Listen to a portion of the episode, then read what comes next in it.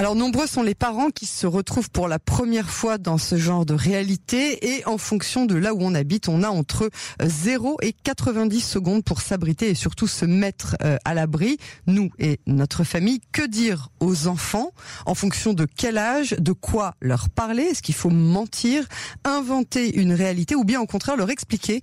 Tous les tenants et les aboutissants euh, de ce conflit qui dure depuis tant d'années C'est pour répondre à ces questions que j'ai le plaisir d'accueillir maintenant Aurélie Aouzi, euh, psychologue clinicienne à Tel Aviv. Bonsoir Aurélie.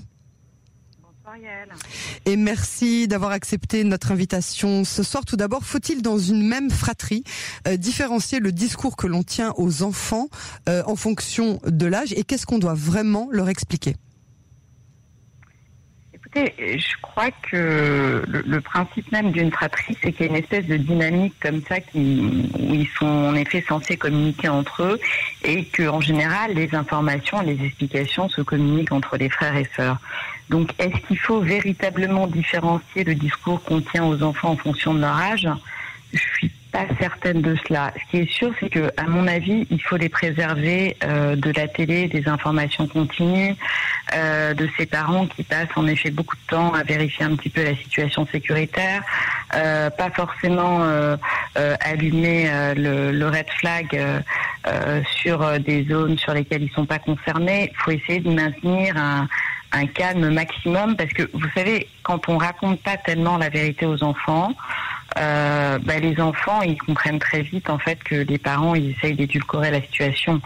Et, euh, en fait, c'est quand l'enfant ne sait pas qu'il est, angoissé ou quand il sent qu'on ne lui dit pas la vérité. Donc je je suis pas sûre en effet qu'il faille euh, différencier en fonction des âges de l'enfant. Maintenant, je pense qu'on peut discuter du contexte euh, en adaptant bien sûr son vocabulaire euh, par rapport à, ses enfants. Et je crois qu'il faut faire confiance aux parents et au, au discours qu'ils ont euh, ils savent à quel point les, les enfants sont, sont, en mesure de comprendre en fait euh, leur discours. Alors justement, on, on dit souvent euh, aux parents de garder euh, leur calme et que les enfants resteront calmes et confiants si les parents montrent eux-mêmes euh, du calme, mais c'est pas toujours facile, même pour ceux qui ont déjà vécu en Israël, par exemple la dernière opération militaire, celle de bordure protectrice en 2014.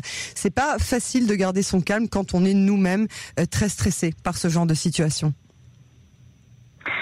Euh, oui, en effet, euh, c'est assez juste et, et, pour autant, vous avez raison, c'est vraiment la chose la plus importante, c'est-à-dire de rester au calme, de, de, parler honnêtement et en toute confiance, et surtout de donner des informations qui, ont fiables, qui sont fiables et simples, c'est-à-dire euh, vraiment des choses qui ont été euh, vérifiées, euh, et, et, leur dire qu'en effet, euh, la situation, elle n'a pas été très calme ces derniers jours, mais qu'ils sont là et que, et que ça va aller. Euh, je crois qu'il faut préserver les enfants en leur disant qu'ils sont là, dans un endroit sûr, dans des abris, que les forces de sécurité travaillent à nous protéger elles aussi, et que surtout ils ne sont pas seuls face à cette euh, difficulté. Euh, les parents sont une source de sécurité pour leurs enfants. Et les enfants, à tout âge, regardent leurs parents, observent leurs réactions, à travers lesquelles ils comprennent la situation. Alors, je pense que oui, les parents, il faut qu'ils arrivent à faire attention à leurs réactions et en effet, s'ils se sentent euh, terriblement affectés par la situation, je pense qu'il faut qu'ils prennent euh, conseil auprès de, de, professionnels. Il faut, il faut d'abord s'occuper de soi pour pouvoir prendre soin de ses enfants, parce que euh, on fait tous des erreurs et les parents ne sont pas parfaits, et heureusement. Euh, maintenant, il faut savoir surmonter en effet euh, ces réactions d'anxiété, de peur, et, et puis surtout légitimer les réactions de peur. Euh, c'est-à-dire que c'est normal d'avoir peur lors d'une situation comme ça. C'est normal de trembler, c'est normal parfois, euh, ça va chez les enfants jusqu'à des vomissements. Toutes ces réactions sont normales et empêcher en fait que ces émotions euh, arrivent, ben, c'est en effet peut-être la pire des choses à faire. Euh, c'est-à-dire qu'il faut surtout, surtout là où il faut faire attention, à mon avis, c'est justement dans des situations où les enfants sont trop inhibés face à la situation. Il faut les encourager à en parler, encourager à parler de leurs angoisses pour éviter justement de cristalliser cette angoisse et, euh, normaliser au maximum cette angoisse. Euh, ça me paraît extrêmement important de, de, la part des parents. Et, et les parents peuvent dire aussi qu'ils font peur c'est normal, mais ils peuvent dire aussi qu'ils se sentent protégés. Comme eux protègent leurs enfants, ils se sentent protégés en effet par ces forces de sécurité. Alors on dit souvent que les meilleurs euh, thérapeutes euh, pour les enfants, ce sont justement leurs propres parents, mais on le disait tout à l'heure, on fait souvent euh, des erreurs, surtout avec les premiers, on se fait un peu la main sur eux. Comment est-ce que finalement on peut leur donner le meilleur soutien sans avoir peur de leur faire plus de mal que de bien? Et cet élément de culpabilité en fait qui est, récurrent. Oui, oui, tout à fait. Tout à fait. C'est un sentiment qui est récurrent. Euh, en même temps, euh, j'ai envie de vous dire que euh, c'est plutôt normal et que ce sont des êtres humains, ils sont pas infaillibles. En effet, ils font des erreurs. Et le principal, c'est de ne pas rester sur ces erreurs et de pouvoir les reconnaître aussi parfois devant son enfant, de pouvoir reconnaître qu'en effet, on n'a peut-être pas eu le bon discours et, de rattraper les discours.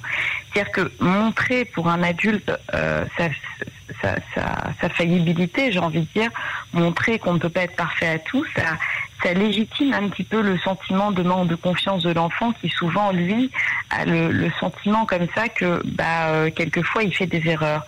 Mais en fait, euh, oui, euh, finalement, tout le monde a le droit de faire des erreurs et l'important, en effet, c'est de revenir dessus, d'apprendre et d'en tirer le son. C'est pas tellement de rester là-dessus, en fait.